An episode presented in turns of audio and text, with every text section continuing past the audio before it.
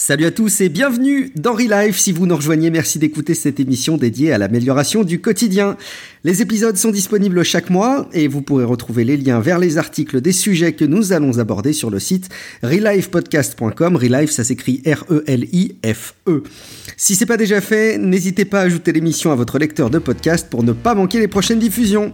Vous pouvez également nous suivre sur Twitter et Facebook. Bonne émission.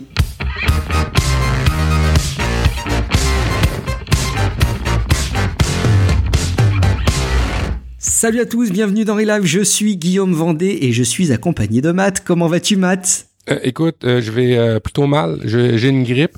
Alors, bienvenue Florian, bienvenue à tous. L'émission de ce mois-ci promet en tout cas d'être passionnante. D'une part parce que l'invité est quelqu'un de très investi dans le thème que nous allons aborder, et d'une autre part parce que ce thème me tient, vous allez le comprendre, particulièrement à cœur. Ce thème, c'est celui qui est si bien résumé par le titre du livre de notre invité, Santé, science, doit-on tout gober? Je dirais que cela tient au fait que j'ai eu une partie de ma vie particulièrement marquée par des problèmes de santé et aussi parce que ben, quand vous êtes en difficulté, vous explorez toutes les voies qui s'offrent à vous et qui vous permettraient sinon de vous sauver la vie, au moins d'améliorer votre situation. Bercé par les univers magiques de la littérature qui a bercé mon enfance, captivé par les phénomènes étranges que je buvais à travers des séries telles que X-Files, le terreau était fertile pour que mes chakras soient ouverts aux médecines non conventionnelles, aux thérapies de médecine douce. Depuis, j'ai appris à mettre des guillemets à ces mots et par la suite, je les ai même rejetés, souvent avec une forme de virulence. Depuis, j'ai découvert des courants de pensée bien plus modérés, mais bien plus solides, qui tentent à étudier les sujets plutôt qu'à les rejeter, afin de se faire une opinion en connaissance de cause. Nous allons les aborder aujourd'hui avec notre invité, Florian Gouttière. Salut Florian, et merci d'avoir accepté notre invitation. Tu es journaliste et tu apparais notamment régulièrement dans le magazine de la santé sur France 5. Tu as publié ce livre, Santé, Science, doit-on tout gober? Peux-tu te présenter et nous en dire un petit peu plus sur qui tu es? Alors oui, bonjour. Donc je m'appelle Florian Gouttière, je suis journaliste scientifique et euh, coordinateur euh, de festival de médiation scientifique. Alors euh, en particulier les festivals à destination euh, des enfants, mais pas que. J'interviens aussi comme chroniqueur dans une émission de télévision qui s'appelle Le Magazine de la Santé sur une chaîne publique de, de, France qui s'appelle France 5. Et donc dans le, le, Magazine de la Santé, je reviens sur des, des idées reçues en santé ou en médecine et j'essaye de voir est-ce que beaucoup de choses ont été mises en œuvre pour euh, savoir euh, si ce qu'on nous dit euh, est vrai, si ce qu'on nous dit est vraiment vrai dans toutes les situations. Donc voilà, j'adore creuser ce genre de, de questions et j'anime aussi un blog que consulter facilement qui s'appelle curiologie.fr qui est consacré tout ce qui est méthode scientifique, esprit critique et, curiosité. La curiologie, comme euh, j'ai l'habitude de dire, c'est euh, une invitation à être curieux de tout, mais pas n'importe comment. je pense que ça résume aussi assez bien euh, le, livre Santé sciences doit-on tout gober. Absolument. Bah, d'ailleurs, je pense que ça va être un, un, un terme qui va peut-être te parler, Matt, toi qui parles toujours du, du fait d'apprendre. Euh, bah, typiquement, la curiologie, je pense que ça va peut-être te, te, te, parler comme terme. Euh, alors, Relife, c'est un podcast qui parle de, de l'amélioration du quotidien, euh, du développement personnel en général, et puis ça pourrait paraître un peu bizarre comme ça qu'on qu'on aborde euh, les sujets tels que les études, euh, la santé, etc. Et je, je pense au contraire qu'on est pile dans le sujet parce que depuis nos premiers épisodes, Matt, on parle d'études, on se réfère à oui. des exercices, des expériences. Et c'est vrai qu'on a tendance parfois à les lire un peu au pied de la lettre euh, et il y a aussi deux façons de, de, voir les choses de manière générale et même plus particulièrement pour la santé. Soit on est euh, ben, très ouvert à, à, à, beaucoup de thérapies, euh, euh, beaucoup de choses. On avait parlé d'ailleurs de la de la de, de diète, maths, euh, de, de, du fait de jeûner. On parle parfois des, des thérapies euh, type médecine douce, etc. Et Parfois, il y a aussi des personnes qui sont un petit peu comme euh, comme moi par certains aspects, euh, qui sont un peu plus euh, éloignées de ces genres de, de, choses, qui en ont un peu peur et qui ont tendance à être très très critiques. Alors j'ai évolué hein, dans ma façon d'aborder les choses, mais une chose que je trouve vraiment passionnante dans le dans le livre, bon, c'est outre le fait qu'il est euh, très bien écrit et très abordable, je trouve, euh, il y a tout au long de ce de ce bouquin que tu nous as euh, écrit, Florian, des clés qui sont accessibles à énormément de monde, vraiment à tout le monde pour reprendre les choses euh, à la base et pas justement se fonder sur des croyances parce que je crois que c'est peut-être là où on peut commencer à aborder un petit peu notre notre échange Florian, c'est que très très vite au quotidien, on pense savoir, ou, on sait, ou on, dit qu'on sait, on pense savoir en tout cas. Euh, et en fait, il y a énormément de choses euh, qui peuvent euh, influer là-dedans. il y a d'ailleurs toute une partie de ton livre qui est c'est vrai parce que. Et là, tu énumères plein de choses qui font qu'on pense que les choses sont vraies.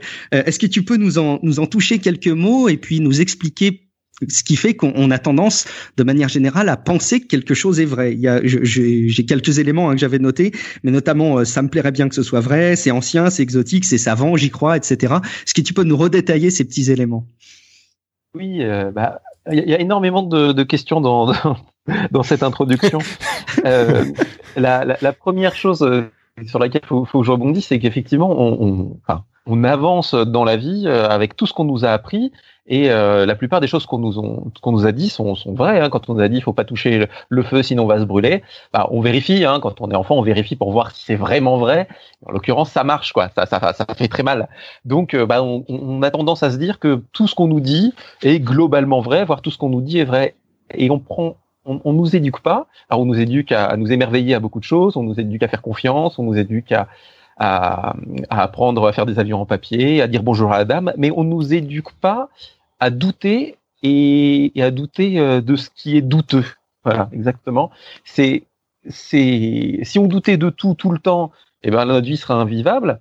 Et on a tendance à prendre facilement le, l'option complètement opposée euh, qui va être euh, de douter de très peu de choses et puis de faire avec avec ce qu'on nous a dit.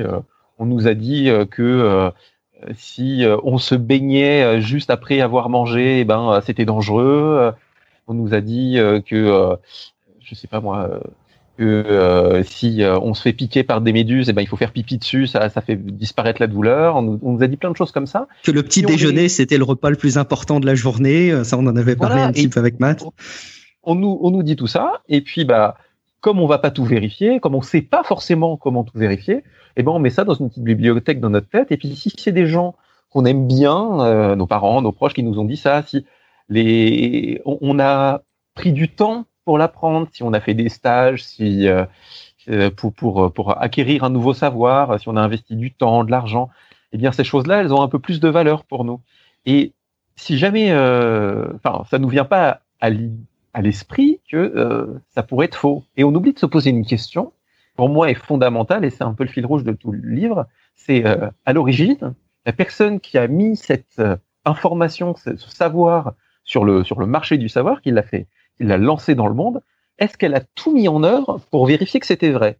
Est-ce que c'était bien, bien ça qui, qui enfin, est-ce qu'elle a, est-ce qu'elle a essayé de, de, confronter euh, ça pour vérifier que qu'elle n'était pas le, le, le, le comment dirais-je l'objet de, de, quelques illusions, de quelques faux semblants, de euh, billets, de billets, de pas mal de choses, euh, ou alors est-ce que bah, ça lui semblait juste euh, plausible et elle a dit bah, comme c'est plausible, comme ça me plairait bien que ce soit vrai, bah ça doit être vrai.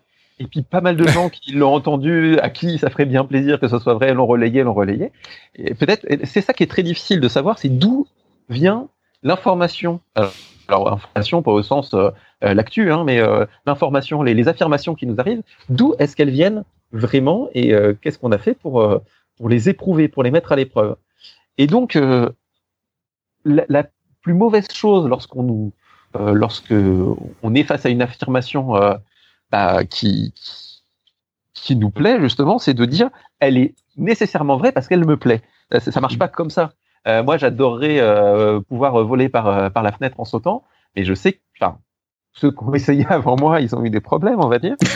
euh, et puis, euh, il y, en a pas mal. Hein, quand on dit, voilà, c'est une opinion très populaire, bah, il y a des opinions très populaires euh, qui se sont avérées fausses. Euh, il y en a énormément. Hein, faire faire des saignées pour pour pour guérir un nombre innombrable de, de, de maladies.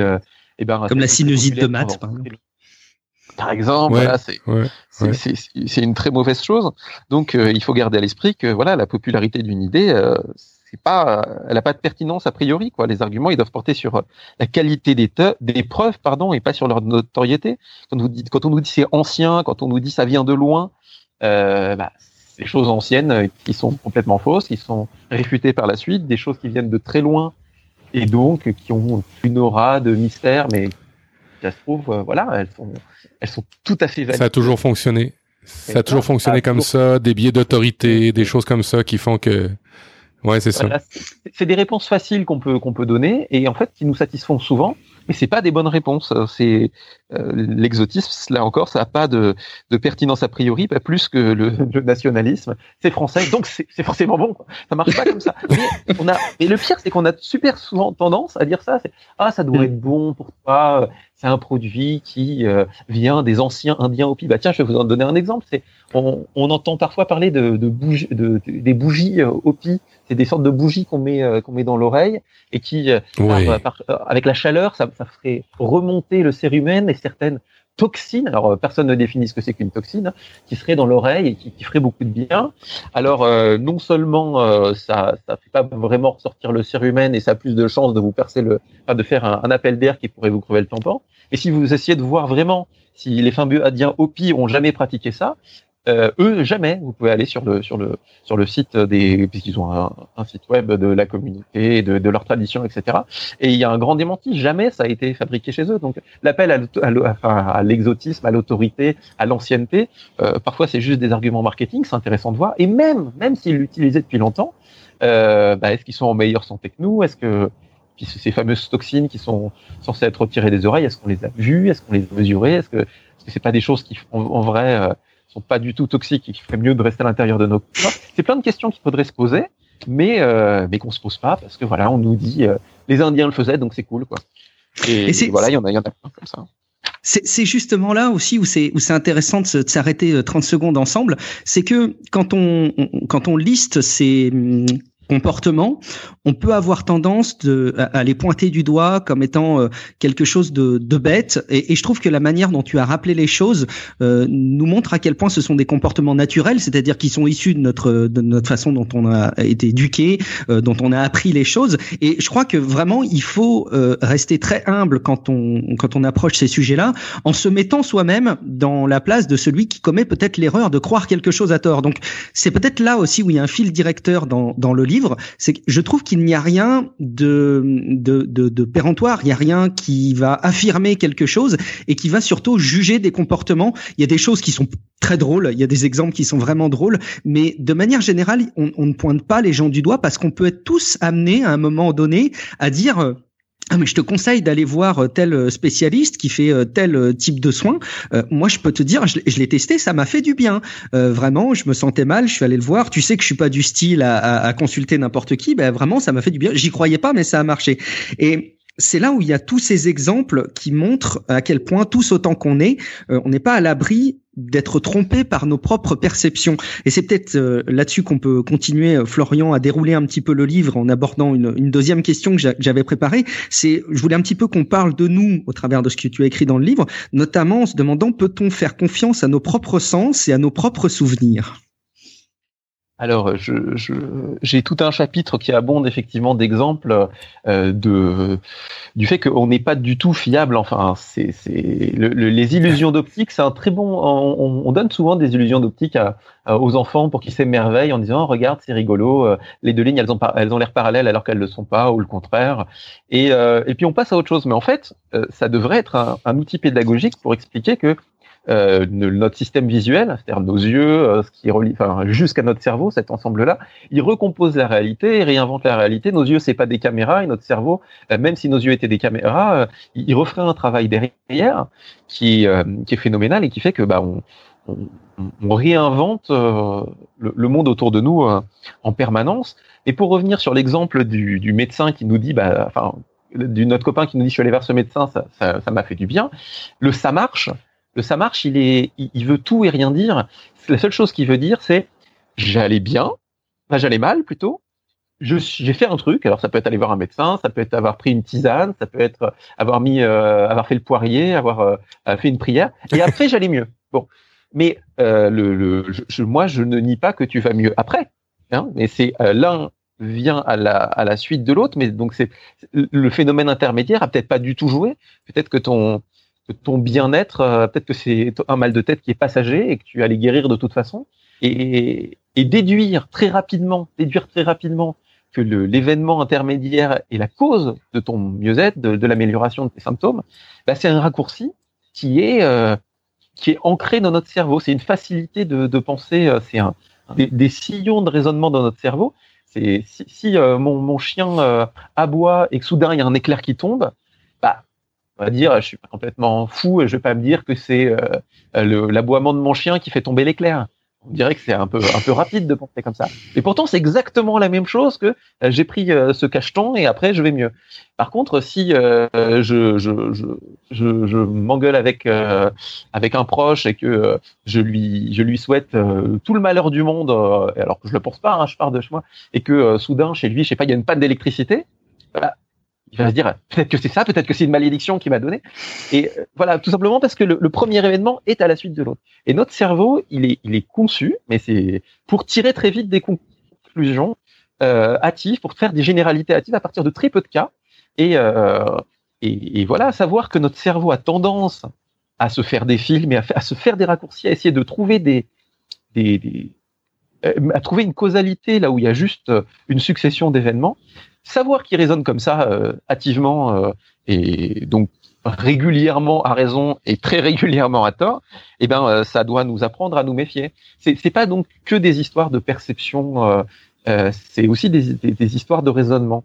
Et les billets de raisonnement, il y en a des centaines. Hein. Là, j'en prends un qui est assez grossier, mais finalement qui est au cœur de beaucoup de de, de succès de, de thérapies très douteuses c'est que euh, voilà, moi demain, euh, bah, sur, mon site, sur curiologie.fr, vous pouvez aller voir, euh, j'ai inventé une thérapie qui s'appelle la lutomixiothérapie et j'explique comment elle est extrêmement efficace pour à peu près à peu près tout. Vous vous pratiquez, vous avez mal au ventre, vous avez mal à la tête, pour toutes les maladies bénignes qui de toute façon se résorberont naturellement, elle est extrêmement efficace la lutomixiothérapie qui consiste, comme son nom l'indique, luto, le violon, euh, mixio, euh, l'urine, ça consiste à, à, pisser dans un violon.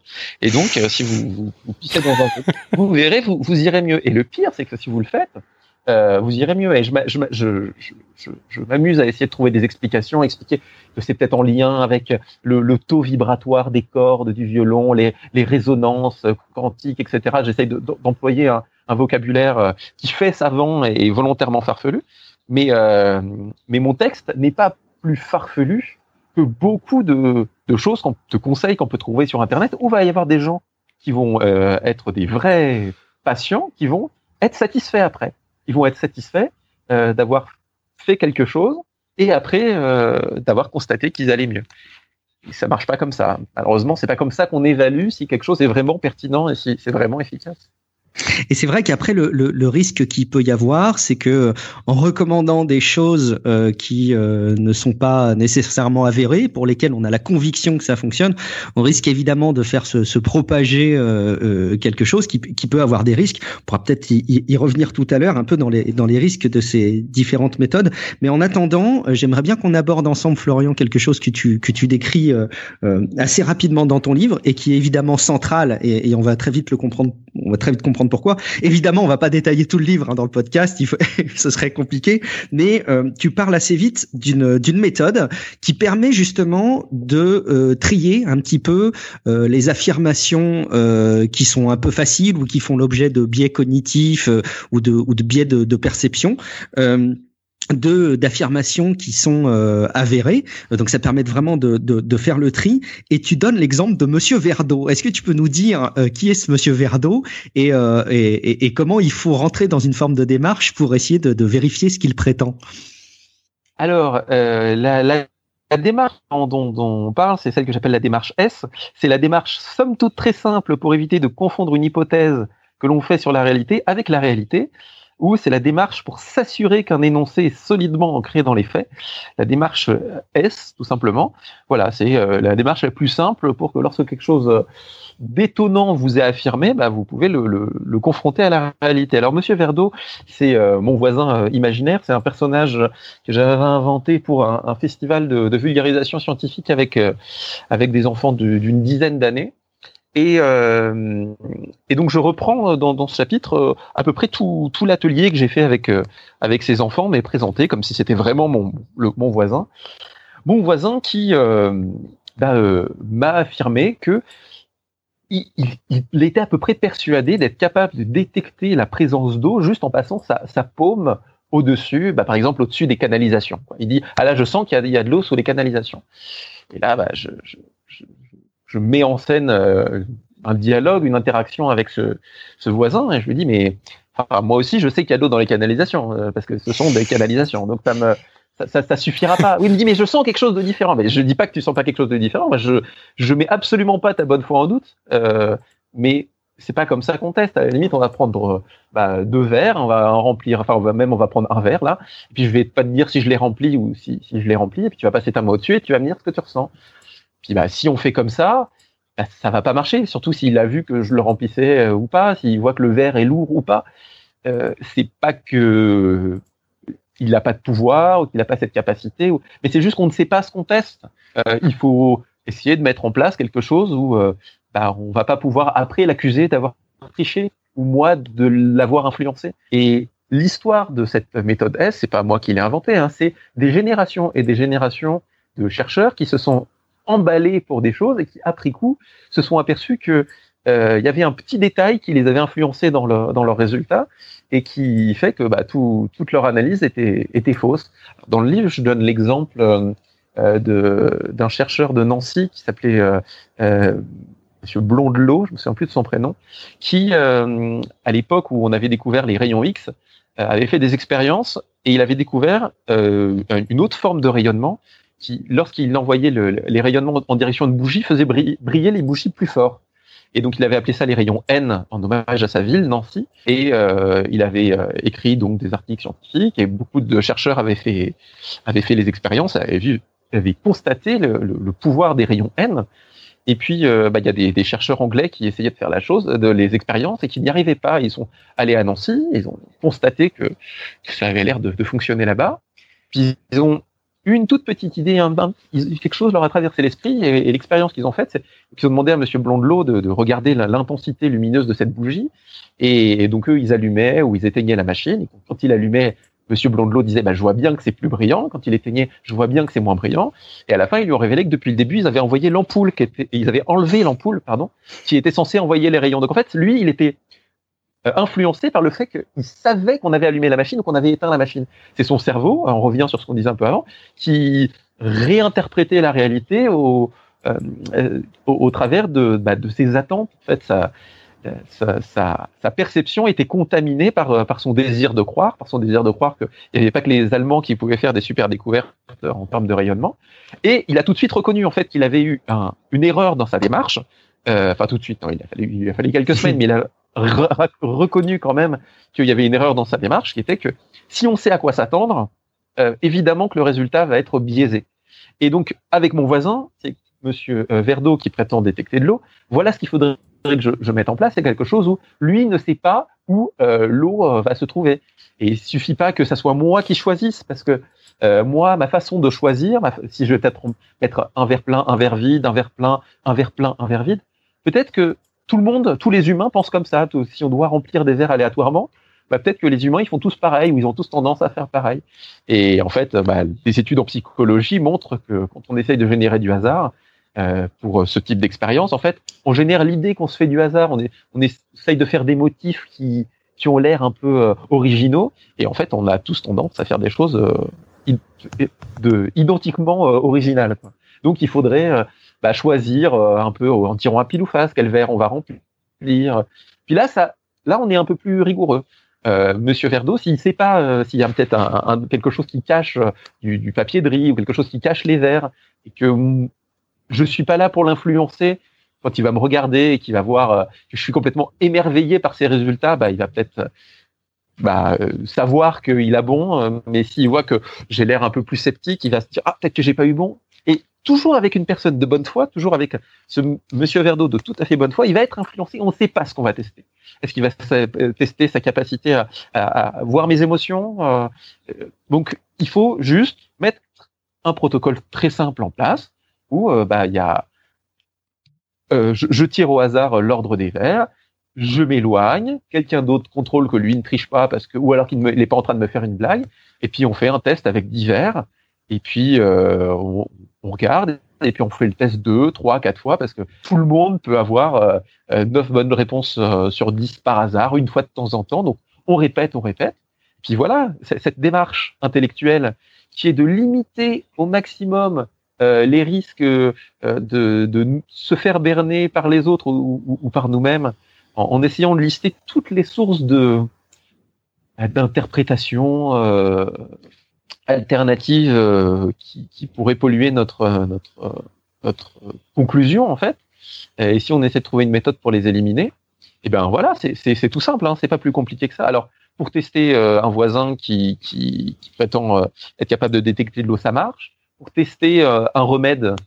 Voilà, euh, j'ai, on me dit que ce médicament euh, en comprimé est très bon pour le mal de crâne. Alors, ça va être un peu plus compliqué. Je vais peut-être pas pouvoir le tester dans mon dans, dans mon garage, mais ça va être ça va obéir à la même logique. On va demander à des, des, une centaine de personnes, par exemple dans un hôpital, qui arrivent pour un mal de crâne, et puis on va donner à la moitié, bah, ce, ce, ce, mais la moitié, on va les tirer au sort. À tous ceux, on, tire à pile ou face, et puis si c'est pile, on leur donne le, bon médicament, enfin le médicament qu'on veut tester, et aux autres, on donne un comprimé qui ressemble en tout point, comme ça ils ont le, ils ont la même prise en charge, euh, mais ce comprimé ne va contenir, je sais pas moi, que du sucre ou que de quelque chose de complètement inerte. Donc ils ont la même prise en charge, ils reçoivent le, le, ils ont le même temps euh, d'attente euh, à l'hôpital.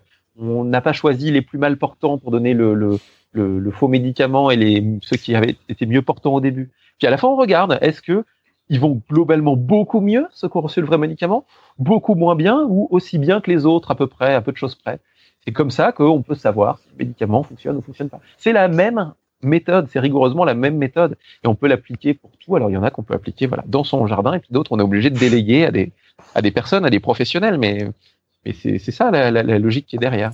C'est vraiment intéressant de savoir si lorsqu'une idée est, lancée sur le marché, elle a été éprouvée plus ou moins avec plus ou moins de, de précautions, tout simplement.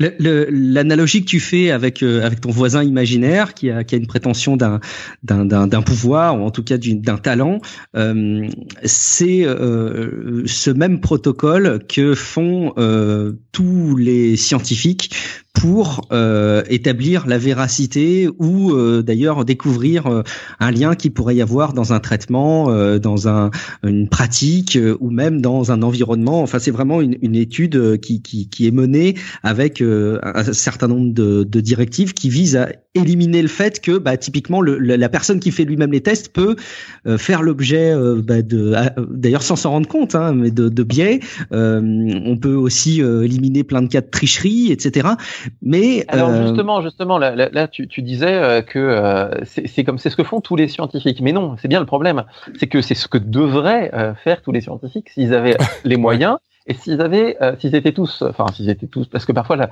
il faut des moyens pour typiquement si on veut faire un test très propre sur l'efficacité d'un médicament, il faut un peu d'argent, il faut un peu de temps, mais mais il y a aussi des, des, des chercheurs qui qui, en fait, oui, tu, tu as raison, mais c'est parce qu'en employant le mot scientifique, mais quand on emploie le mot, euh, c'est ce que font les scientifiques, on a l'impression que ça veut dire c'est ce que font les chercheurs. Moi, j'essaye de distinguer les deux. On peut être mhm. chercheur sans euh, être scientifique et on peut être scientifique euh, sans être chercheur. Qu'est-ce que je veux dire par là? C'est que pour moi, scientifique, c'est plus un adjectif. Scientifique, c'est la personne qui va euh, essayer justement de, euh, de tout mettre en œuvre pour essayer de, de se, presque de se donner tort. Euh, c'est euh, face à une, une, intuition très très très enthousiasmante, se dire il faut que je fasse preuve de prudence parce que je risque de me laisser embarquer par ma prudence. Euh, moi, c'est la définition que je donne dans le livre, que la science, c'est le, juste équilibre entre l'enthousiasme et la prudence. Plus on est enthousiaste, plus il faut être prudent.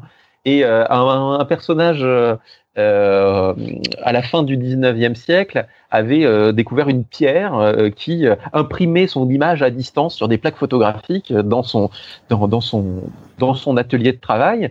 Et plutôt que de dire j'ai découvert la pierre magique, il a fait venir d'autres personnes. A dit écoutez, je pense avoir découvert quelque chose d'exceptionnel, mais si ça se trouve, euh, c'est moi qui sais pas manipuler les, enfin mes plaques photographiques, c'est pas, j'ai une pierre qui s'imprime toute seule à distance, sans contact, euh, dans des plaques photographiques qui sont rangées sur, sur, sur l'étagère.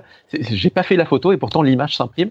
Essayez de, de, mettre en œuvre euh, bah, des expériences pour comprendre ce qui se passe. Et donc, plutôt que d'essayer de répéter et de répéter cette expérience, ses confrères ont essayé de, de trouver quels étaient les cas dans lesquels ça marchait plus.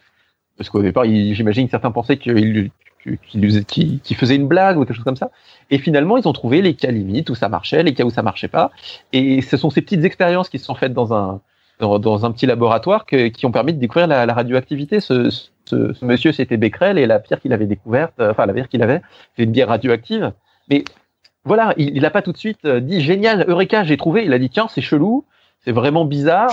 Euh, j'ai peut-être fait quelque chose euh, qui va pas. Il que je demande euh, un regard extérieur parce que je vais pas, euh, je vais pas mettre sur le marché une idée qui est, fausse. C'est cette précaution qui, qui, permet à son, à son affirmation, euh, bah voilà, d'avoir valeur de, d'information scientifique, surtout si elle est répétée, répétée, répétée. Il y a des chercheurs qui, qui pensent, ils cherchent, voilà, c'est leur métier, ils cherchent, mais ils ne prennent pas toujours toutes les précautions. Et on voit fleurir plus que quotidiennement, enfin voilà, c'est plusieurs fois par jour euh, dans, dans, dans des grandes publications, à des études où il manque euh, à quelques précautions. Voilà, le, le fait de, de, de que, que, la personne qui analyse les résultats ne soit pas euh, la même que celle qui a mis en place l'étude. Enfin, des, des, petits, des petites choses qui pourraient effectivement être des biais et influencer. Et, ce qui est terrible, c'est de voir que les, les, études qui font la, surtout les études en médecine, qui font la une de nos journaux, sont régulièrement euh, bourrées de biais et de manque de précautions euh, alors que l'affirmation qui, qui, est derrière cette, euh, cette, euh, cette étude, l'affirmation qui est en tout cas médiatisée, elle est souvent très extraordinaire. On a découvert un traitement qui semble révolutionnaire pour le cancer. Bah alors déjà, le premier biais, c'est que c'est que chez la souris et que les, les personnes qui ont fait les expériences l'ont testé sur un très petit nombre de souris, qui savaient déjà à l'avance sur quel groupe ils avaient, à quel groupe ils avaient testé le produit, à quel groupe ils l'avaient pas testé. Peut-être qu'il y en avait qui étaient mieux nourris. On ne sait pas si euh, ils avaient, ils ont vraiment euh, pris euh, des souris au hasard, ou alors s'ils ont pris les mieux portantes pour les mettre voilà dans le dans le groupe qui allait tester le médicament. Tiens, c'est bizarre, les souris mieux portantes, elles survivent mieux que celles qui étaient moins bien portantes au début.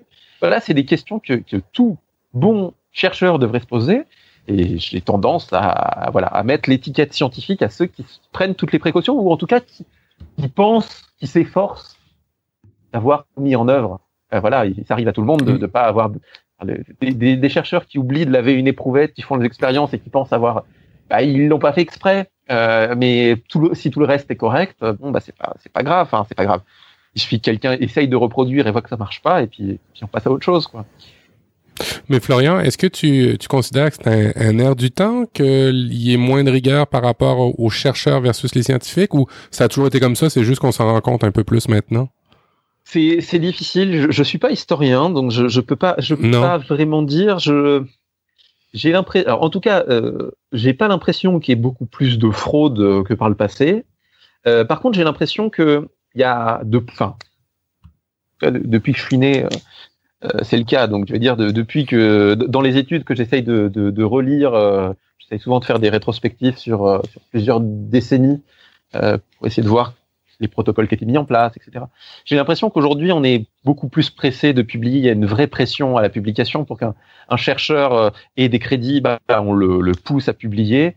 Et, et donc, parfois, bah, j'ai discuté très récemment avec avec des, des, chercheurs qui me disaient que, enfin, des jeunes chercheurs qui me disaient que dans leur laboratoire, euh, on leur avait, euh, ils avaient fait une expérience sur des sur des souris qui euh, nourrissaient avec différents produits. Ils voulaient voir quel produit avait le même, avait le, on va dire le, plus d'effets sur telle pathologie. Je, je, ne connais pas les détails, mais ce qui s'est passé, c'est que ils n'avaient pas assez de souris pour faire l'expérience.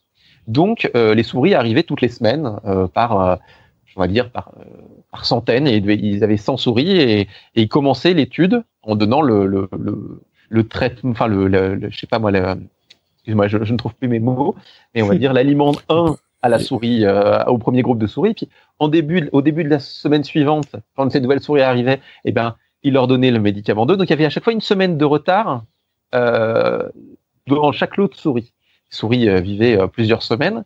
Et ils ont eu un problème, c'est que le, il y a eu une coupure d'électricité dans leur laboratoire et il s'est mis à faire très froid pendant plusieurs jours dans le, dans le laboratoire. Et donc, dans les données qu'ils ont analysées, il y avait deux paramètres. Il y avait les mm, aliments qui étaient différents et le moment où la température avait baissé. Donc il y avait des souris qui avaient une semaine, des souris qui avaient deux semaines, des souris qui avaient trois semaines.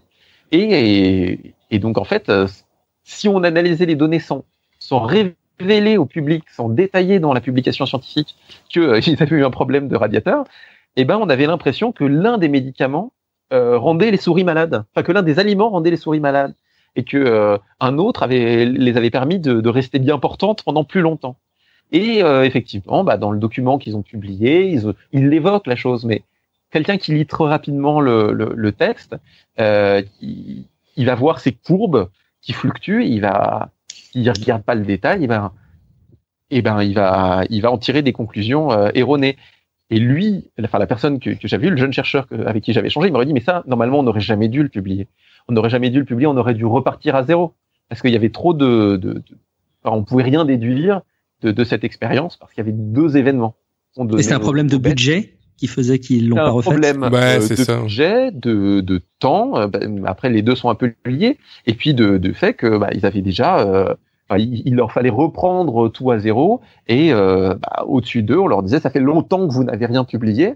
Euh, et donc ils devaient absolument publier quelque chose. C'était et publier des, résultats pour dire on n'a pas bien fait les choses ou on a des conclusions euh, dont on peut rien déduire, c'est difficile. Donc, euh, on, je, je sais pas, j'ai pas eu le, texte entre les yeux, mais peut-être qu'ils ont été tentés de d'arrondir les angles. S'ils sont très honnêtes, ils ont juste dit bah on a on n'a pas bien fait, mais au moins ils ont publié. Donc on va se retrouver en tout cas avec une grosse un gros volume de de, de littérature qui est pas très intéressante parce que fait ouais. sur euh, trop peu d'animaux. Et mais, mais voilà, les, les, études que je vais euh, juger comme euh, comme frauduleuses, hein, c'est celles qui, qui volontairement truquent les données et celles qui sont euh, aussi frauduleuses, mais à un autre niveau, mais qui restent, c'est celles justement qui, qui essayent de passer sous le tapis euh, euh, des détails du protocole qui font mm. que les résultats sont, sont plus jolis qu'ils qu ne devraient être. Je me rappelle un, un, oui, oui, en, partie. Euh, je me rappelle un streetcast que Guillaume avait fait qui parlait d'une discussion qu'il avait avec une personne qui était, euh, ben, qui croyait pas au fait qu'il y avait des changements climatiques. Et puis, euh, je me rappelle l'argument que Guillaume avait sorti à cette personne-là dans cette discussion-là, c'était, ben écoute, euh, on va en discuter, on va parler. Puis euh, sur la masse, il y a quand même beaucoup plus d'études qui disent qu'il y a des changements climatiques, qu'il y en a qui disent le contraire. Et c'est hallucinant de se rendre compte que faut y aller maintenant avec des moyennes d'études pour dire ah ouais c'est peut-être plus cette tendance là qu'une autre. Euh, probablement dû à l'accélération ou peut-être le fait qu'il y a des, des de, de, plus en plus de chercheurs qui se font pousser dans le dos pour le financement. C'est pas le nombre d'études qui est vraiment important c'est la qualité des études. Et ça c'est vraiment très très important mais, de, de, de, le mettre en avant c'est-à-dire que s'il y, y, a des petites études euh, qui, qui ne prouvent euh, enfin on pourrait tester un, un médicament euh, j'en parle dans le livre si je Euh, si demain je fais un test sur ma fameuse lutomixiothérapie, euh, si, je fais un test qui a une chance sur 20 euh, de, réussir. Par exemple, euh, je vais prendre 10 euh, personnes à qui je vais faire pratiquer ma, ma lutomixiothérapie selon les règles de l'art et 10 autres à qui je vais demander de, je sais pas moi, d'uriner dans un, dans un, dans un banjo. Quoi. Eh ben, si montre, si les deux pratiques sont aussi inefficaces l'une que l'autre, eh ben, euh, normalement, on devrait trouver euh, les mêmes résultats dans les deux groupes. Mais comme j'ai dit tout à l'heure, ça se trouve, il y en a dans le premier groupe qui sont un peu mieux portants au début. Euh, et ça, si on brasse les personnes euh, à qui on fait faire l'expérience, bah, il y, a, y a peu de chances que tous les bien portants se trouvent et tous les mal portants de l'autre. Mais ça peut arriver. Et imaginons que ça arrive une fois sur 20, qu'une fois sur 20, on se retrouve vraiment avec beaucoup de bien portants dans le groupe des gens qui utilisent le violon et euh, beaucoup de mal portants dans l'autre. On va dire que on est 20 laboratoires à essayer de tester cette fameuse thérapie. Et eh ben 19 laboratoires vont voir que bah, les deux trucs sont euh, pas très intéressants, euh, euh, enfin sont à peu près équivalents et que ça a l'air d'être aussi inefficace. Quoi. Mais donc et puis ils vont peut-être même pas prendre le temps de, de publier un article pour dire on a testé, ça n'a pas l'air de marcher. Par contre, le 20e laboratoire, celui qui teste et qui par hasard met, les, bien portants du, du, côté du violon, il va être halluciné du résultat, alors que c'est juste un coup de bol. Hein. Il va être halluciné du résultat, il va publier ça. Et si on, on mène l'expérience 100 fois et que allez, il y a un ou deux chercheurs qui vont quand même publier les résultats pas intéressants. Violon égale guitare euh, ou égale banjo. Mais que les, cinq autres qui ont publié euh, des résultats qui sont que des coups de bol, enfin qui ont observé des résultats qui ne sont que des coups de bol le publient, on va se retrouver dans la littérature scientifique avec cinq euh, trucs positifs et deux trucs négatifs, alors que la, thérapie est complètement farfelue. Et, et, et, ça, ça, ça serait beaucoup moins probable si on n'avait pas mené l'expérience sur 10 personnes, mais sur euh, un millier de personnes, si on avait à chaque fois qu'on mène une expérience qui a l'air positive, eh ben, on prend le temps d'essayer de, la reproduire, de la répliquer. Et en fait, c'est intéressant de, de, de, penser les études euh, sous le forme d'une sorte de, de, pyramide de, preuves, c'est-à-dire euh, les études les plus faites sur le plus petit échantillon avec le moins de rigueur scientifique, on les mettrait tout en bas et celles qui ont été menées sur le plus grand nombre de personnes pendant la, plus grande durée avec euh, le, plus grand nombre de précautions, on les mettrait euh, le plus en haut et on leur donnerait un poids différent.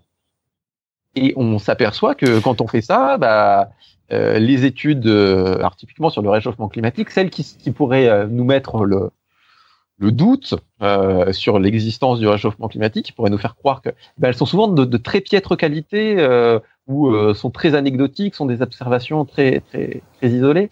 Et puis même pour le réchauffement climatique, si on veut rester là-dessus, c'est pas une étude ou un type d'étude qui va qui va prouver quoi que ce soit, ça va être un, un faisceau de preuves. On a exactement la même chose avec le tabac, c'est-à-dire qu'on s'est aperçu avec le tabac et, et le cancer que euh, les, les, les personnes qui, qui étaient les fumeurs euh, avaient 20 ans après avoir commencé à fumer beaucoup plus de cancer que ceux qui ne fumaient pas au même à, à âge équivalent. Mais ça prouve pas euh, que euh, cette information-là, que c'est la cigarette. C'est peut-être euh, le fait, par exemple, qu'il soit stressé et qu'il ait fait fumer, et c'est peut-être le stress qui cause le cancer. Donc, juste l'information initiale de on fume, 20 ans plus tard, on a beaucoup plus de cancer, n'est pas la preuve de, de, de, la cigarette. Par contre, il va y avoir plein d'autres choses qui vont nous aider à le démontrer. Faire des expériences chez l'animal, va avoir le fait que la maladie, enfin les cancers se développent plutôt euh, au niveau des poumons, au niveau de la gorge.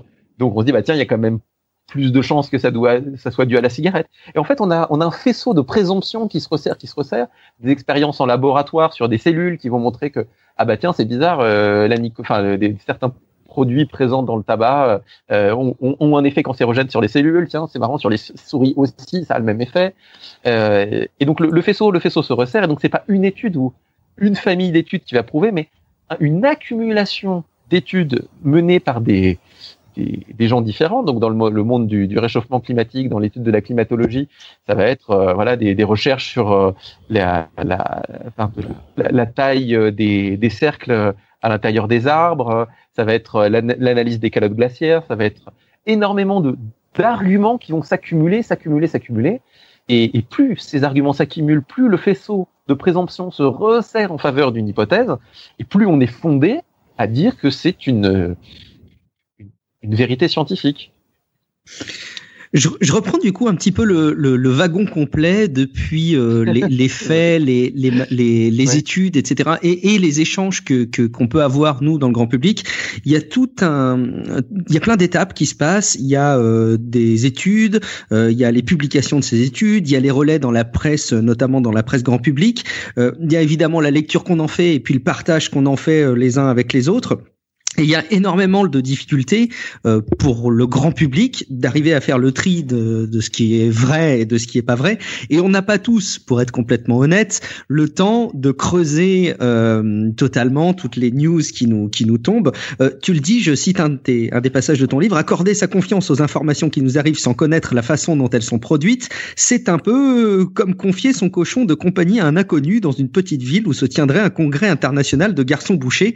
C'est joueur. Et effectivement effectivement, euh, je pense que là, on, on, est en train de, de, démontrer à quel point euh, il est important de prendre avec d'énormes pincettes tout ce qu'on voit euh, relayé dans la dans la presse. Euh, pour illustrer ça, j'aimerais bien peut-être que tu nous donnes deux exemples en, en, quelques minutes, là encore tiré de ton livre que je trouve assez parlant.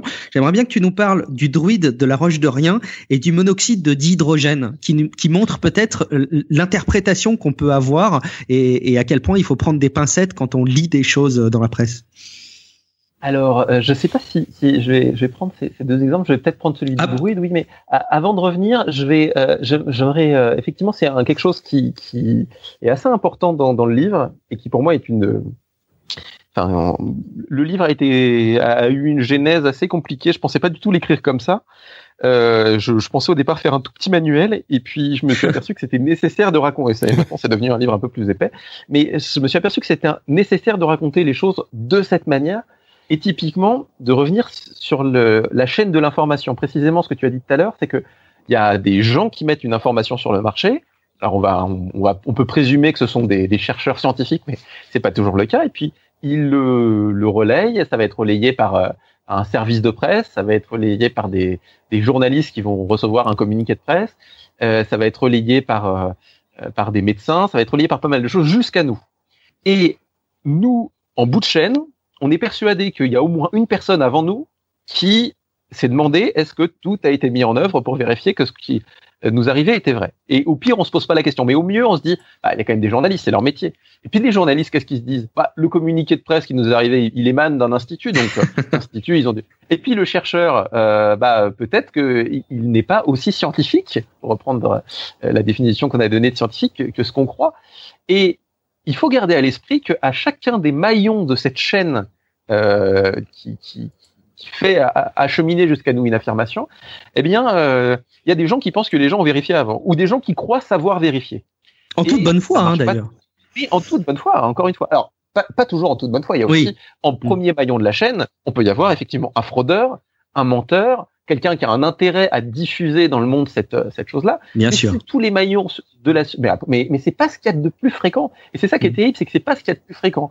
Le plus souvent, et les plus souvent, qu'est-ce que c'est? Eh ben, ça peut être plein de choses. Alors moi, j'ai listé huit, huit options. Hein. Ça peut être donc un chercheur très rigoureux qui, dans notre fameuse pyramide d'épreuves, essaye de, de, de trouver les, les, les, pierres les plus solides. Et puis ça peut être quelqu'un qui euh, se pense euh, chercheur et qui pense avoir là, une démarche scientifique et qui, au lieu de mettre des pierres, il met plutôt des, des pâtés de sable dedans. C'est des trucs qui, qui, sont à peu près bien faits selon ses critères, mais qui tiennent pas vraiment la route. Et puis bon, bah ça peut être des, des, des, gens qui sont des, pirates et qui sont effectivement produisent des, des, choses très frauduleuses. Ça peut être des choses, bah ils ont peut-être bien fait les choses, peut-être pas, mais comme ils, ne publient pas les résultats, ça va être par exemple euh, une revue de consommateurs qui dit voilà, nous avons mené une étude, on a comparé des produits entre eux, et celui-là est très dangereux. Et s'ils donnent pas le protocole qu'ils ont mis en place, s'ils donnent, ils disent pas comment ils ont fait, personne ne peut vérifier. Donc bah, peut-être qu'ils sont sérieux, peut-être que c'est pas. Nous on sait pas, on sait pas. Puis peut-être que ça va être euh, quelqu'un qui a eu une intuition géniale. Euh, par exemple, euh, comme moi j'ai eu une intuition géniale un jour, je me suis dit la Mirabelle est excellente pour avoir un, un beau teint, le beau, un beau teint de peau. Et cette intuition géniale, elle est, elle est logique et elle est rationnelle parce que Mirabelle, c'est l'anagramme de embellira. Donc la Mirabelle ne peut que embellir la, peau. et voilà. Et voilà. Et à partir du moment où, j'ai eu cette intuition, eh ben, je peux la mettre sur le marché et dire, vous savez, la Mirabelle, c'est excellent pour la peau. Mais qu'est-ce qui va différencier cette affirmation qui va être colportée par quelqu'un qui va se dire, tiens, c'est vrai, la Mirabelle, oh, c'est, vrai que c'est doux, il va peut-être se créer, ah, peut-être que c'est bon de m'en faire des, une pommade, et puis il va dire, ah, j'ai essayé, et puis je trouve que ma peau est, est meilleure après. Et, mais est-ce que est-ce qu'il va savoir que mon intuition initiale était aussi euh, elle était peut-être très poétique, mais elle n'a pas été confrontée méthodiquement à la réalité? Qu'est-ce qui fait que cette affirmation-là a moins de valeur que euh, que euh, bah, que celle du de celui qui, qui essaye de mettre tout en œuvre pour vérifier que cette intuition est, est juste notre fameux celui qui, qui met la, la pierre dans la pyramide? Et donc mon expérience de journaliste euh, me donne beaucoup d'exemples euh, dans, le bouquin. Et euh, le fameux druide de la roche de rien, c'est il y a quelques années. J'arrive à la rédaction dans laquelle je travaillais et on, me dit tiens t'as vu c'est fou il y a un village en Bretagne et ben il y a il y a ils ont tellement besoin d'avoir un, un médecin qu'ils ont mis des petites annonces sur des sites de petites annonces. Et la seule personne qui a répondu, c'est euh, quelqu'un qui, qui est druide, c'est même pas un vrai médecin. Et ils sont tellement en galère euh, qui, bah, que le médecin va faire des, des gardes euh, au centre de santé régional. Et, le druide. je fais, mais, le druide, mais je fais, mais c'est un peu gros votre truc. je dis, si, si, attends, mais c'est passé dans Ouest France, c'est passé dans le Télégramme. donc voilà, il y a des journalistes qui ont vérifié. bon, bah, je, Après tout, c'est des Bretons, hein, enfin. Et, et moi, je trouvais ça un peu énorme. Je dis, bah écoutez, enfin moi, je, à votre place, je, enfin bref, je trouve ça, je trouve ça un peu gros si je. Mais bon, euh, je, je, je, je, pensais même pas qu'ils allaient en parler. Et puis ils en, ils en parlent dans, dans l'émission euh, comme, comme une anecdote. Et je fais, mais quand même, ça, ça vaut le coup de, de vérifier. Enfin, pour moi, ça me semble tellement gros que. Et puis, euh, je, je, discute avec deux trois, deux trois personnes que, que je connais qui me disent ah mais en plus le type il nous dit quelque chose. Le fameux druide qui est en photo, je suis sûr de l'avoir déjà vu quelque part. Et donc, je, passe un coup de fil à la mairie de La Roche de Rien et, je dis euh, bonjour, pourrais-je parler au maire, s'il vous plaît? Euh, bah, Oui, c'est à quel sujet? À propos euh, du druide, voilà, euh, j'ai reconnu l'acteur. ah bah je vous passe le maire. Et je, je reçois le maire, je fais bon écoutez, euh, j'ai reconnu l'acteur. Pourquoi est-ce que vous avez monté ce canular? Il fait ah faut pas le dire et tout. on essaye de faire un truc de communication pour, parce qu'on a vraiment un vrai problème pour avoir notre notre centre, de, enfin quelqu'un dans notre centre de santé. Là, c'est la seule chose qui nous reste, c'est de faire un peu le buzz. Mais en fait, moi, j'y allais au bluff. Euh, je, ça se trouve, il aurait pu me dire, mais comment osez-vous? C'est un vrai druide, monsieur. Mais ouais, ça me semblait gros et je me suis dit, bah, ça, pour avoir la vérité, je vais, je vais prêcher le, le faux pour avoir le vrai. Ça valait le coup d'essayer. Et, et ce qui est fou, donc, c'était que au départ, c'était une blague. On va dire une blague avec euh, une vocation derrière. C'est un, un, canular avec une fonction euh, derrière ce canular. Mais ce qui est fou, c'est que euh, bah, juste je suis le premier journaliste de, parmi tous ceux qu'on en parlait à avoir allumé son détecteur de, de, foutaise, en tout cas euh, son, détecteur de distorsion de l'information, qui, qui, dit tiens, est-ce que l'information qui m'arrive, elle n'a pas été déformée à un niveau, à un moment, et peut-être même est-ce qu'elle n'a pas été mise sur le marché en étant un peu euh, un, peu un peu trop surprenante pour être vraie? C'est une règle d'or, c'est que plus quelque chose euh, vous semble euh, surprenant et voire enthousiasmant, euh, plus il faut d'éléments pour pour le prouver. C'est-à-dire que autre exemple, mais c'est des exemples classiques, hein, hérités de la philosophie, de, les, tout ce qui est la pédagogie de l'esprit critique. Si votre, si mon voisin, Monsieur Verdeau, me dit que, que sa grand-mère, elle a un chien eh ben, euh, j'ai pas besoin de le vérifier parce que je m'en fous complètement et ça changera pas ma vie même si c'est pas vrai. Par contre, si elle me dit qu'il a un chien qui, euh, comme euh, sa, sa grand-mère, elle a un chien qui parle, euh, avant de, de enfin moi c'est très enthousiasmant si c'est vrai parce que ça va changer ma vie parce que ça veut dire que mon propre chien, si ça se trouve il m'espionne, si ça se trouve il, il, dit des choses derrière mon dos, si ça se trouve donc moi là je, je vais lui demander de m'apporter le chien et puis, si je vois que le chien parle, euh, bah, je vais voir euh, si mon voisin n'est pas ventriloque, s'il lui a pas mis un petit euh, émetteur-récepteur dans la bouche. Je vais essayer de prendre quand même un mini. Voilà, je vais, je vais mettre en œuvre un certain nombre de, de, de précautions. Tu vas appliquer la méthode S. Ouais, mais juste, je vais mettre. Euh, voilà, à, une affirmation extraordinaire, je vais demander des preuves un peu plus qu'ordinaires. Une affirmation mmh. ordinaire, des preuves. Un peu, et, et, là, un, druide qui remplace. Alors c'est peut-être vrai, hein, mais ça me semblait surprenant, un peu énorme. Et donc, euh, bah, je me suis dit, ça vaut, ça vaut juste le coup d'aller d'aller creuser. Et puis effectivement, par ailleurs, il y avait des internautes euh, qui avaient commencé à repérer que que ce type-là, il ressemblait à un acteur, etc. Donc il y avait un faisceau de présomption qui, qui m'invitait à aller au culot et surtout qui m'invitait à ne surtout pas colporter en tant que journaliste cette affirmation. Mais euh, mais bien des journaux euh, ont, fait bah, se sont laissés avoir par leur enthousiasme. Et il y en a plein hein, des exemples comme ça. Euh, il y a des exemples de, on avait annoncé qu'il y avait un, un, chercheur, un généticien allemand qui cherchait à, à recruter une femme euh, pour euh, qu'elle la mère porteuse d'un clone de Néandertal. Euh, y a, y a, bon, ça c'était une erreur de traduction de l'allemand vers le vers l'anglais et de l'anglais vers le français qui s'était retrouvé dans la et, oh, ça s'était retrouvé dans, dans les journaux dans les journaux français. Euh, il y en a plein, plein, plein. Alors l'exemple que tu citais tout à l'heure, celui du, monoxyde d'hydrogène, c'est un exemple fictif, le monoxyde d'hydrogène, mais qui, euh, montre autre chose en fait. C'est pas un exemple de, euh, fausse information qui, est, qui est sur le marché de l'information depuis longtemps et qui, circule et qui circule. L'exemple du monoxyde d'hydrogène, c'est une longue euh, une longue mise en garde euh, qui existe depuis euh, le début des années 80. Alors moi, je, je l'ai reprise dans une émission, Magazine de la Santé. J'ai rendu public cette mise en garde en, en, mars 2017. Il y, a des, il y, a des, vidéos qui circulent. J'invite plutôt les, les, vos auditeurs à, à aller sur le site curiologie.fr et de voir le, un article qui s'appelle euh, euh, monoxyde d'hydrogène. On mettra le lien d'ailleurs. Vous, vous mettrez le lien. Et en fait, ça montre que une alerte qui est fondée sur des faits vrais, objectivement vrais, ou une information qui est basée uniquement sur des faits qui ne sont absolument pas déformés, peut être trompeuse si elle n'est pas mise en contexte.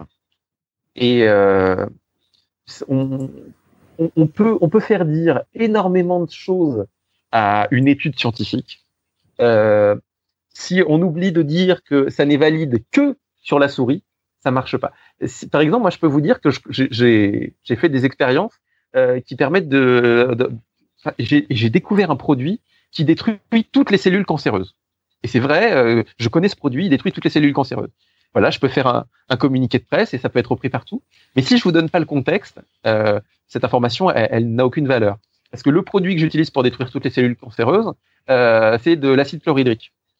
Et dans les cellules cancéreuses, je les mets dans une éprouvette et je verse de l'acide chlorhydrique. Et ça, alors ça détruit les cellules cancéreuses, ça détruit toutes les cellules, hein. mais ça détruit les cellules cancéreuses. Je vous ai pas menti. Vous voyez mmh. Et eh ben, dans euh, la presse, on se retrouve régulièrement avec des informations très partielles et où l'information clé qui nous permet de comprendre que ça ne va pas s'appliquer à nous ou que ça s'applique à une sous-catégorie de population très particulière, eh bien, elle, elle a disparu.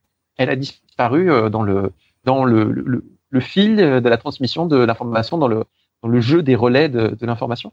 Et donc, on peut se retrouver avec euh, avec des choses qui semblent très enthousiasmantes, mais qui sont euh, bah, d'une banalité affligeante ou, ou, juste qui ne nous concerne pas. Quoi. Et un, un, des, un des exemples aussi de ce que ça peut avoir euh, comme, comme, portée euh, dans la lecture d'une information qui nous est donnée. L'autre jour, j'écoutais euh, euh, ce que, que je trouve excellente d'ailleurs par, par plein d'aspects, l'émission La tête au carré là, sur France Inter, où on nous relayait euh, le fait qu'il y avait une étude qui avait été menée qui montrait les bienfaits du jeûne chez la souris, en montrant à quel point quand elle jeûnait 24 heures, il y avait de la régénération de ses cellules digestives qui était a priori euh, plus plus importante. Et, et, et euh, encore une fois, l'objectif est pas du tout de remettre en question euh, d'ailleurs cette cette étude, mais très vite les journalistes, l'équipe des, des, journalistes extrapolait sur les bienfaits du jaune auprès de sur l'être humain. Et, et très très vite le scientifique mettait le là là-dessus. Hein. Ah, c'est bien, c'est bien le moins, mais même la première chose lorsqu'on a un résultat comme ça, et c'est une phrase qui devrait être écrite par tous les journalistes, c'est si cette étude venait à être reproduite par des euh, équipes indépendantes, par mhm. d'autres chercheurs. Le problème, c'est que si ça se trouve, il y a 19 personnes qui ont fait la même expérience sur le jeûne et qui ont vu que ça faisait rien. Et peut-être que là, on est tombé sur une souris chez qui ça a fait quelque chose. Et le chercheur était tellement étonné qu'en toute bonne foi, il l'a publié. Ça arrive régulièrement. Ça arrive énormément. Et le pire, alors je donne les chiffres parce que ça a été des évaluations qui ont été faites, mais dans la presse, les études qui sont publiées sont dans l'immense majorité des études euh, qu'on va appeler des études primaires, c'est-à-dire la première fois qu'on voit quelque chose. Et le problème, c'est que la majorité des études dont on parle dans la presse, lorsque et la majorité c'est plus de 60%, hein, donc c'est vraiment, euh, eh bien, lorsque elles vont être répliquées par la suite, et répliquer, répliquer, répliquer. Lorsque on a suffisamment d'études pour tirer une conclusion, donc on va faire une, une, synthèse de toutes les études, une synthèse critique, euh, une, ce qu'on appelle une méta-analyse, en essayant de voir les études de meilleure qualité, etc. Eh bien, dans 60% des cas, la conclusion finale et la plus solide, eh bien, elle c'est le contraire de ce qui avait été dit dans les médias au début. C'est-à-dire le contraire de ce que l'étude initiale disait. Mmh. Et on ne pas, alors, on médiatise essentiellement des études primaires, on médiatise très rarement des études secondaires, et donc des études qui sont parfois de meilleure qualité, et on médiatise très rarement des études secondaires qui contredisent euh, un résultat enthousiasmant. C'est-à-dire que dans les médias, on se retrouve essentiellement, en majorité, avec des informations qui seront démenties et réfutées méthodiquement par la suite.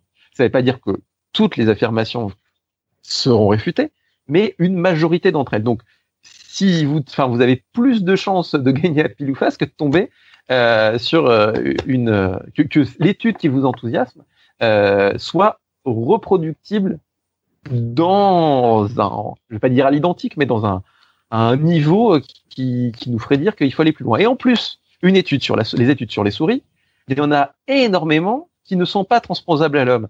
Euh, on n'est pas des souris, hein. On n'est pas des chiens, on n'est pas des chats. Euh, il y, a, y, a des, y a des traitements qui sont très efficaces chez la souris qui ne le sont pas chez l'homme, et inversement, euh, il y, a des, y a des traitements qui sont mortels chez la souris qui sont euh, très efficaces chez l'homme, qui vont donner des hémorragies euh, très rapides chez la souris et qui vont rien faire chez l'homme. Il y a des produits qui sont muta des alors je sais plus, je, je, je veux pas dire de bêtises, mais il y a un produit, on s'est aperçu qu'il il, il, était dangereux sur le fœtus humain. Mais on l'avait hmm. testé sur plein d'animaux avant, et justement, pour anticiper, puisque c'était quelque chose qu'on donnait aux femmes enceintes, est-ce que ça a des conséquences sur les fœtus? Ça n'avait pas de conséquences. Alors, le, le, nom du produit est dans le livre. Et lorsqu'on arrive chez l'homme, et eh ben, au bout de quelques années, on s'aperçoit que ça crée des mutations chez le fœtus. Donc, euh, il faut. C'est pas parce qu'on a vu une étude qui dit un truc sur une souris ou quelques souris sur le jaune que, ça sera vérifié. Ça veut pas dire que ça sera invalidé. Hein. Je suis pas voyant, hein. mais qu'il faut être juste euh... Mais Florian, euh, Florian, c'est, c'est ton pourcentage de 60% des études qui sont euh, euh, contredites après vérification, ben après après d'autres études, c'est une, c'est des c'est des études scientifiques sur le domaine de la santé ou en biomédecine? C'est en biomédecine. En alors, je, peux, si on peut faire une petite pause, je peux facilement retrouver le le, le, passage euh, du bouquin où je donne les chiffres. Alors de mémoire, c'était euh, il y, y, a des évaluations qui ont été faites en, sur des études en psychologie aussi. Mais alors, le bouquin parle pas mal de d'études en, en, santé parce que euh, il me semble que c'est les choses qui prêtent le plus à conséquence.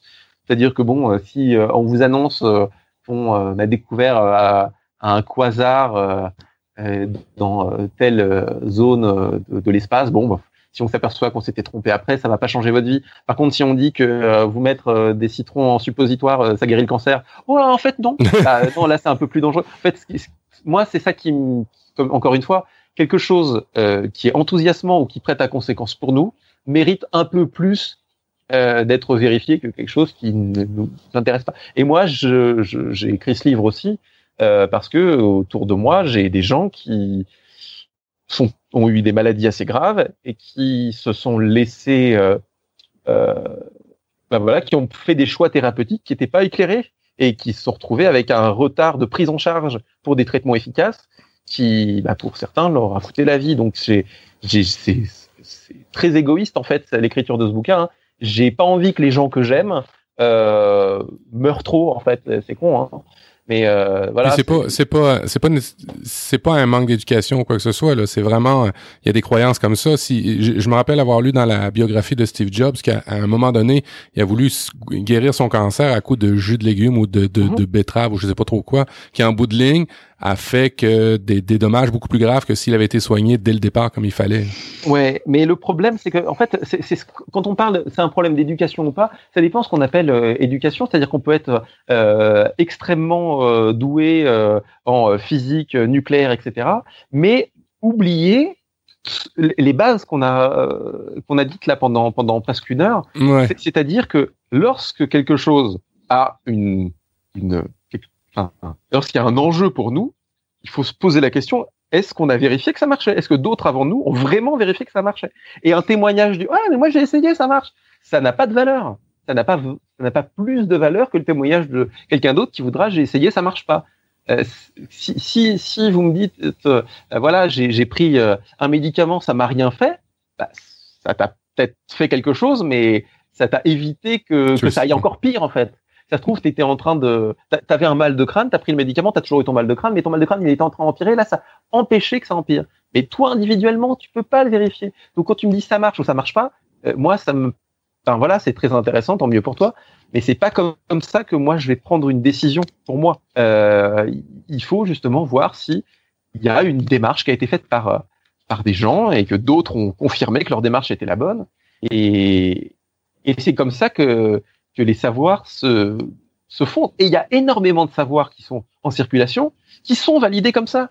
Ça, c'est important de, de, le dire. Faut, faut, faut bien comprendre que euh, énormément euh, de choses, de, enfin de d'affirmations euh, que font les médecins, de choix thérapeutiques que vont faire des médecins, sont basés sur sur de telles études et sur des, des, des confirmations de travaux antérieurs. Mais quand même, on s'aperçoit parfois que certains médecins sont pas tout à fait à jour ou ont, des souvenirs imparfaits de d'une certaine partie de leur de leur cursus et vont dire des choses qui sont bah fausses. Et je me suis, pour avoir interviewé beaucoup de médecins et pour avant d'interviewer les médecins, j'essaie toujours de me mettre à jour un petit peu de la littérature scientifique pour éviter de leur poser des questions euh, euh, trop bêtes euh, et pour essayer d'aller loin dans la conversation. Je me suis retrouvé parfois face à des chercheurs qui avaient des, des, médecins pardon, qui avaient des, des croyances qui étaient assez irrationnelles quoi. Enfin, en tout cas, pas irrationnelles, je sais pas comment on peut dire, mais qui étaient réfutées par par par de nombreuses études et de très nombreuses études dans, dans le bouquin, je, reviens notamment sur le, la formation des, des médecins et, et, sur leur capacité à lire les études scientifiques. Et alors, il y a, y a, beaucoup de mieux, hein. il y a beaucoup, beaucoup, beaucoup de mieux aujourd'hui. Mais euh, il y a 15, 20 ans, euh, les chercheurs qui, au terme de leurs études scientifiques, et enfin de leurs études, de leur cursus, pardon, de leur formation euh, médicale, étaient encore capables de, de lire euh, les données les plus importantes d'une étude scientifique, celles qui permettaient de, de l'évaluer, de, d'évaluer leur pertinence et de leur, et leur intérêt, eh bien, euh, c'est pas la totalité, loin de là. Et il y avait un grand pourcentage qui, pouvait prendre une petite étude pour une, une preuve de poids et, et des grands médecins, j'évoque le cas de quelques-uns, euh, relayent dans les médias de grosses conneries, quoi. Euh, si, si je prends euh, un, cancérologue extrêmement médiatique qui a dirigé un grand institut de cancérologie en France, qui a été le cancérologue euh, d'un président de la République française, mhm. qui a, a, dit dans les médias et qui a écrit un bouquin où il explique que euh, si, si, on fait l'amour sans préservatif, bah, ça, ça, réduit les risques de cancer. Mhm. Pardon? Quoi? Et, et comment? Et j'ai essayé de remonter à la source de son affirmation. La source de son affirmation, c'est une étude des années 70 menée, je crois, sur, je vous le dis tête, mais sur 16 femmes, menée par un chercheur, euh, enfin un chercheur, un, macédonien qui avait, euh, qui, n'a jamais pu, personne n'a jamais pu reproduire ce résultat. Tout ce qui a pu être fait par la suite a, réfuté son affirmation. Mais, mais, ce, ce, ce médecin, eh bien, je sais pas, il aime peut-être faire l'amour sans préservatif, mais il s'est dit ah bah tiens ça flatte, ça flatte mes préjugés. Oh là là, ça va exactement dans le sens de mes croyances. Ah bah je vais dire à tout le monde que c'est vrai. Mais c'est hallucinant, c'est gravissime, c'est gravissime. Et, et, ça a été euh, relayé euh, dans une émission de télé à, à, très grande écoute, sans aucune contradiction, parce que cet homme était un expert, n'est-il pas? Bah, Un expert qui se base sur une étude sur 16 femmes menée par un individu très louche, isolé, et que personne n'a jamais pu reproduire, et que tous ceux qui ont essayé de...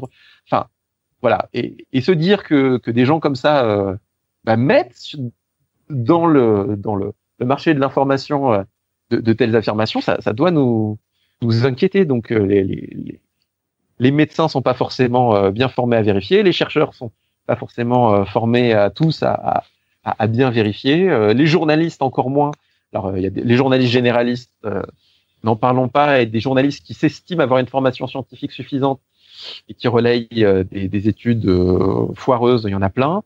Euh, mais il y a aussi d'excellents journalistes euh, qui font un travail, euh, enfin voilà, euh, de, vérification et, qui font le filtre. Et c'est ça que je conseille moi aux gens, c'est que comme tout le monde ne peut pas faire ce travail de vérification, il faut apprendre à identifier les chercheurs qui, enfin les, pardon, les journalistes qui sont, qui font ce travail, qui, qui, qui et c'est souvent des journalistes qui nous brossent pas forcément dans le sens du poil, qui vont dans le détail, qui vont dans la nuance, et, euh, et puis, euh, c'est aussi des gens qui reconnaissent qu'ils ont fait des erreurs.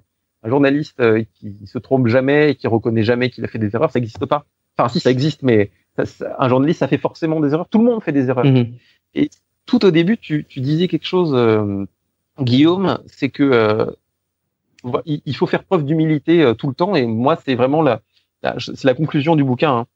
et que la, pour ne pas se faire berner, pour réduire les risques de se faire berner, parce que ne pas se faire berner, c'est impossible, il faut deux choses.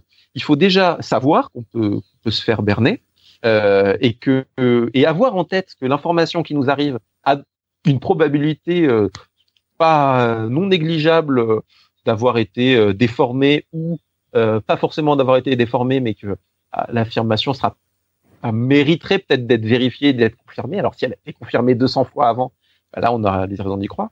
Mais la deuxième chose, c'est que il faut être vraiment humble et savoir que il faut se méfier du fait que, que, que les affirmations qui nous flattent, eh ben, on va avoir tendance à avoir vraiment envie d'y croire. Quoi. C'est ce qu'on hmm. début. Euh, j'y crois parce que j'ai envie que ça soit vrai. Et il y a des, on, on, lit souvent les mêmes journaux parce que on, sait qu'ils nous brossent dans le sens du poil et que quand quelqu'un parce que ça nous fait du bien, quoi. Ouais, et puis c'est parce que ouais, parce qu'à quelque part on cherche oui, oui, mais aussi euh, l'humain euh, aime avoir des réactions d'émotion. Alors c'est sûr que quand ça nous flatte ou quand ça va dans le sens de ce qu'on pense, il y a, plein de biais là-dedans mm, mm. euh, qui font que ben on a tendance à y croire. Ah ouais, ouais. Et, et donc c'est vraiment tout, le monde, absolument tout le monde a déjà été le dindon de la farce. Comme je sais pas si vous avez cette expression au Québec, mais c'est déjà fait avoir. et, et, et, je, je lis dans le bouquin des, des grands chercheurs, des grands experts qui se qui se font avoir, mais comme et pendant des années, pendant des années, ils sont convaincus de quelque chose et, parce qu'ils ont envie que ça soit vrai. Et on n'est pas mieux qu'eux et, et, tout le monde s'est déjà trompé. Euh, euh des, des, des, grands mathématiciens se sont fait arnaquer. Euh, et nous, on n'est pas des grands mathématiciens, on est des simples citoyens.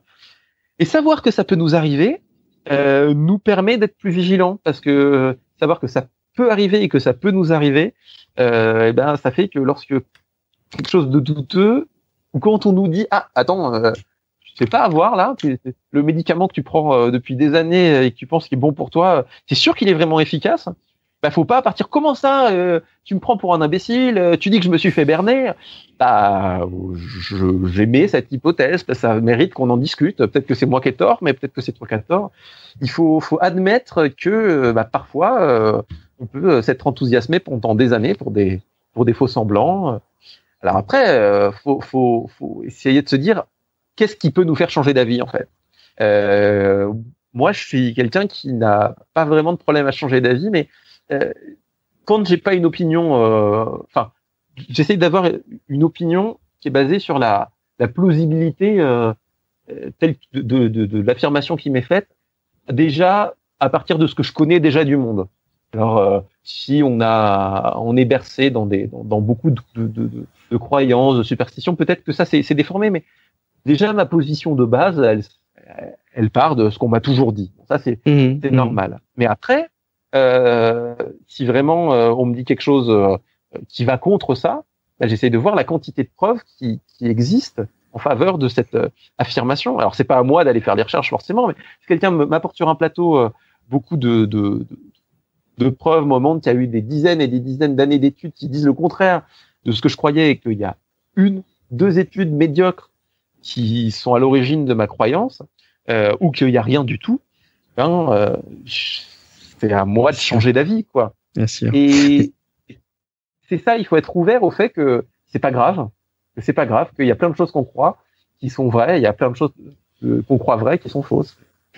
C'est peut-être euh, c'est peut-être d'ailleurs le, le, mot de la fin qu'on va pouvoir euh, retenir parce qu'on va pouvoir euh, continuer plus longtemps cette, cet échange qui est pourtant passionnant mais c'est peut-être aussi là il va falloir trouver le l'axe principal qu'on pourrait retenir en ayant écouté cet épisode. C'est peut-être justement avoir un peu d'humilité et accepter de remettre en question ses, ses croyances Matt, peut-être pour euh, conclure cet épisode et, explorer peut-être des choses qui se passent un petit peu plus du côté de chez toi, tu avais noté quelques liens qu'on peut qu'on peut relever. Oui, ben en fait, euh, un peu dans la lignée de ce que euh, de, ce dont on vient de discuter, j'ai trouvé j'ai trouvé ça assez intéressant. on commence à avoir une, des agents anti-rumeurs. c'est une initiative qui est faite à Montréal par le, bureau d'immigration. il y a toutes sortes de, de, de, de de quand dira-t-on, de rumeurs, de, de fausses analyses qui sont sorties par toutes sortes de médias, de de de de, de, toutes sortes de médias en fait. Et euh, grosso modo, euh, à Montréal, on est en train de mettre sur pied une espèce d'agent anti-rumeur qui va euh, euh, essayer de convaincre. Alors c'est toutes sortes de personnes de de tout strat de, tout métier confondu qui vont être éduqués sur des faits euh, vérifiés et ainsi de suite et qui vont euh, quand on va entendre quand ils vont entendre parler de rumeurs dans les rues de Montréal et ainsi de suite vont essayer de les contrecarrer, d'expliquer, de faire comprendre des choses euh, pas de manière frontale mais de manière amicale, de manière je dirais sympathique aux, aux, gens des rues de Montréal pour éviter oh, ben des, des des toutes sortes de soucis ou de problématiques peut y avoir en, en, termes d'immigration dans la ville de Montréal. Euh, il y a aussi beaucoup. Ce qui est intéressant sur ces sujets, ce qui est intéressant sur ces sujets, c'est quand on, on, est face à quelqu'un euh, qui a une, une croyance euh, qui nous semble être fausse, parce que c'est peut-être nous qui nous trompons, c'est de se poser la question comment sais-tu ce que tu sais euh, Comment est-ce quand on est venu à savoir ça Et, et nous-mêmes, c'est des questions qu'il faut qu'on se pose. Qu'est-ce que, d'où ça vient et, et pour, pour échanger beaucoup comme dans la médiation scientifique avec des gens qui ont des croyances, qui sont persuadés que telle chose est vraie. Et je leur dis, mais comment vous le savez? Et qu'est-ce qu'il faudrait mettre en œuvre euh, pour, euh, pour euh, vérifier que ce que vous croyez est vrai? Et souvent, ils nous disent, bah, faudrait le tester comme ça, il faudrait remonter à la source. je leur dis, mais on, peut même le faire sur téléphone, vous voyez, on peut venir voir s'il y a des études qui ont été faites ou si, si l'affirmation que vous, que, que vous me donnez, elle est vraiment elle vient vraiment d'une source fiable et, et on voit très vite que, que non. Donc c'est, mais se poser cette question, euh, c'est assez sain et ça peut être fait de façon très amicale. Et ça prend de l'humilité, ça prend de l'humilité, par exemple, de, de, de, de certaines personnes. C'est pas, tout le temps, côté, ouais. c'est pas tout le temps évident. Il y a deux, trois initiatives aussi au, au, Québec. Là, il y a euh, l'émission Vérité et Conséquences qui euh, reprend des euh, des des croyances, que ce soit dans la, au système de santé, que ce soit au niveau des médias, que ce soit au niveau économique et, un peu, et ainsi de suite, et essaye de démonter, preuve à l'appui, ces, ces choses-là. Il y a aussi, ben, le, au niveau de la santé, il y a le pharmacien qui commence à être très très connu. Il est rendu avec trois euh, livres et maintenant à son émission de télévision qui lui démonte euh, beaucoup beaucoup de principes. Exemple, euh, manger bio c'est mieux que pas manger bio. des des jus hyper santé, des choses comme ça. Lui il l'analyse avec des scientifiques et preuves à l'appui. Et puis finalement, ben, il y a aussi maintenant du côté de Radio Canada où ils ont une section qui s'appelle La Vérif qui vérifie des des, des affirmations qu'on entend dans les médias, qu'on entend dans les médias sociaux notamment et font encore l'exercice de vérifier. C'est une belle tendance qu'on on a dans les médias québécois français euh, de, de, de, vérifier ça, de, de, vérifier certains faits. Et euh, en bout de ligne, je pense que on en devient tous un peu plus intelligents, malgré le fait que euh, ben quand il y a des, des, des, des, rumeurs, des fake news, des fausses nouvelles, des, des faits alternatifs qui passent, on vérifie pas aussi vite ou on vérifie pas aussi bien qu'on devrait. On a tendance facilement à partager. Et on le disait tantôt, euh, l'humain est, un, est, est fait d'émotions et ces fausses nouvelles-là, généralement, sont faites pour susciter l'émotion. Et c'est pour ça qu'on les partage et c'est pour ça que maintenant, avec les médias sociaux, ça passe comme une traînée de poudre certains faits qui ne le sont pas. Florian, merci beaucoup d'avoir accepté notre invitation. Euh, je sais qu'on a, comme je disais, des, des plannings très compliqués. D'habitude, on enregistre live le dimanche soir. On enregistre ce soir pour la première fois un samedi soir parce que c'est vraiment trop compliqué. On te retrouve d'ailleurs euh, le lundi euh, dans l'émission de France 5, le magazine de la santé. Est-ce que tu peux nous dire de manière générale où est-ce qu'on peut échanger avec toi, où est-ce qu'on peut te retrouver? Sur Internet ou ailleurs? Alors c'est extrêmement simple de me retrouver sur Twitter parce que je, je, crois que je, suis plus sur Twitter que sur n'importe quel autre réseau. Euh, il suffit de me suivre sur euh, Curiologue, alors C-U-R-I-O-L-O-G. Euh, voilà, c'est très court.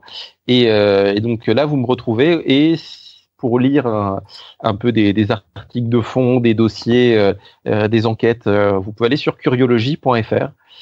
curiologie, IE à la fin, à la française.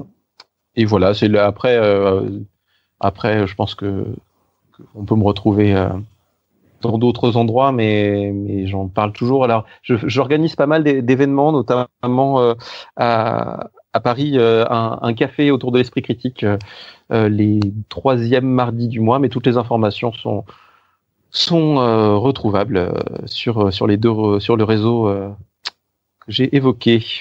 Merci beaucoup Florian, euh, c'était vraiment un plaisir et ça me tenait à cœur de faire toucher du doigt, euh, je pense euh, aux personnes qui nous suivent, ce, ce, sujet qui moi me, me tient à cœur et m'anime euh, dans ma vie personnelle depuis pas mal de temps maintenant. Euh, on ne peut pas quand même rompre la tradition. Matt, où est-ce qu'on peut te retrouver sur Internet? Non, tout simplement profduweb.com, vous allez avoir tous les liens pour me retrouver et tous les endroits où échanger avec moi. Et moi, ce sera pas plus compliqué. J'espère juste que, que, que les lecteurs n'ont pas eu l'impression, que les auditeurs euh, n'ont pas eu l'impression que c'était euh, très technique et très. On a beaucoup parlé études euh, comme ça, mais mais c'est la démarche qui est derrière, euh, elle, elle, est beaucoup plus simple que, que ça en fait. C'est vraiment un, état d'esprit. et après, voilà, qui, qui peut s'appliquer en sciences, qui devrait s'appliquer dans le domaine de la recherche qui peut s'appliquer beaucoup plus largement euh, et, au domaine de, de, la lecture de l'information. Et c'est vraiment important de ressentir ça, je pense. Effectivement, il est, il est, il est pas, pas technique euh, du tout et je pense qu'il est abordable vraiment auprès du grand public. Moi, il y a une seule chose sur laquelle j'ai envie de te dire, un, te faire un, un, pouce en bas, comme on dit, un, point, un point négatif. Oh, c'est le renvoi de bas de page. Oh, vous me tuez quand vous faites des livres avec autant de renvois de bas de page. À votre, à, ta défense, dans ce cas-là, il y en a plein qui sont extrêmement rigolos et ça vaut le coup d'aller les parcourir au fur et à mesure. Merci beaucoup encore, Florian, pour, pour un deuxième niveau de lecture et pour pouvoir glisser bien des, sûr, des petites blagues. C'est bien sûr. Mais c'est vrai que moi, moi ça m'agace à la lecture. Mais c'est tout à fait perso. Je, je comprends la démarche.